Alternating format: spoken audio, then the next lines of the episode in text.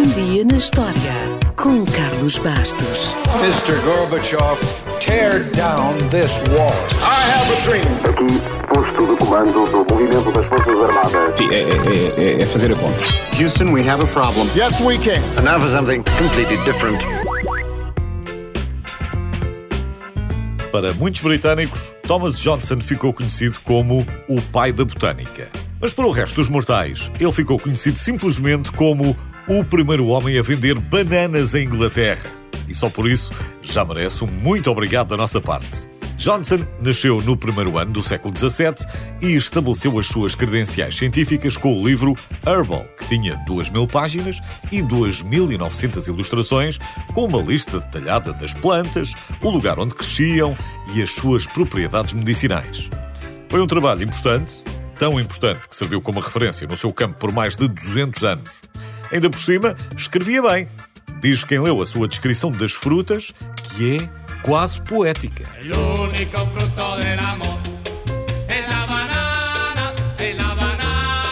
Bem, mas ainda jovem, aos 26 anos, Johnson era um boticário empreendedor no centro de Londres e o negócio corria bem. Talvez por estar sempre a inovar. Assim, a 11 de abril de 1633, já ele tinha colocado à venda uma nova fruta exótica que veio a ser conhecida como banana.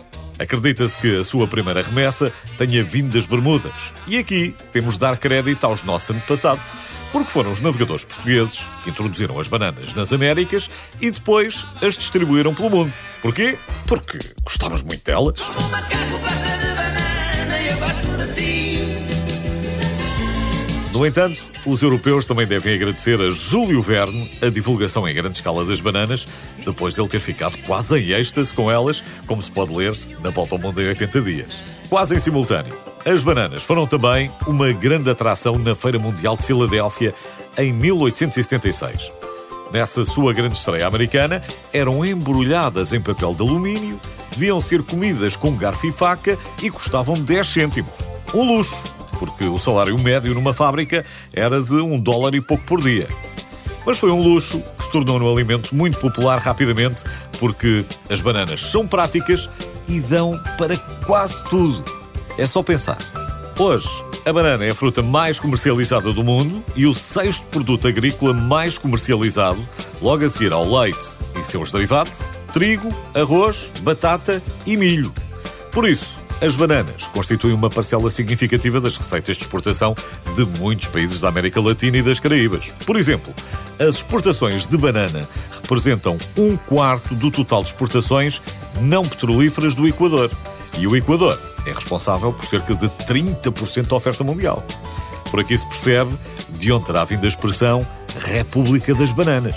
Uma expressão que servia para descrever os países da América Central que dependiam de uma única exportação, quase sempre bananas, e eram controlados pelas empresas estrangeiras, quase sempre americanas.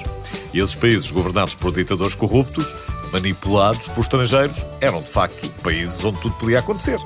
Era uma República das Bananas. Hoje existem mais de mil variedades diferentes de bananas, subdivididas em 50 grupos. Algumas são doces, outras não. A Alicia Keys, a Adele ou a Katy Perry têm as bananas na sua lista de exigências nos camarins e houve até quem fosse mais longe e se inspirasse nas bananas para dar nome à sua banda.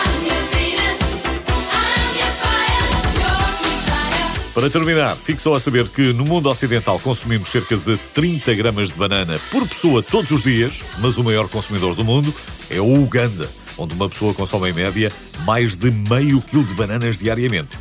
Ah, já me esquecia. Chamamos banana à banana porque banana terá evoluído da palavra dedo em árabe. Faz sentido.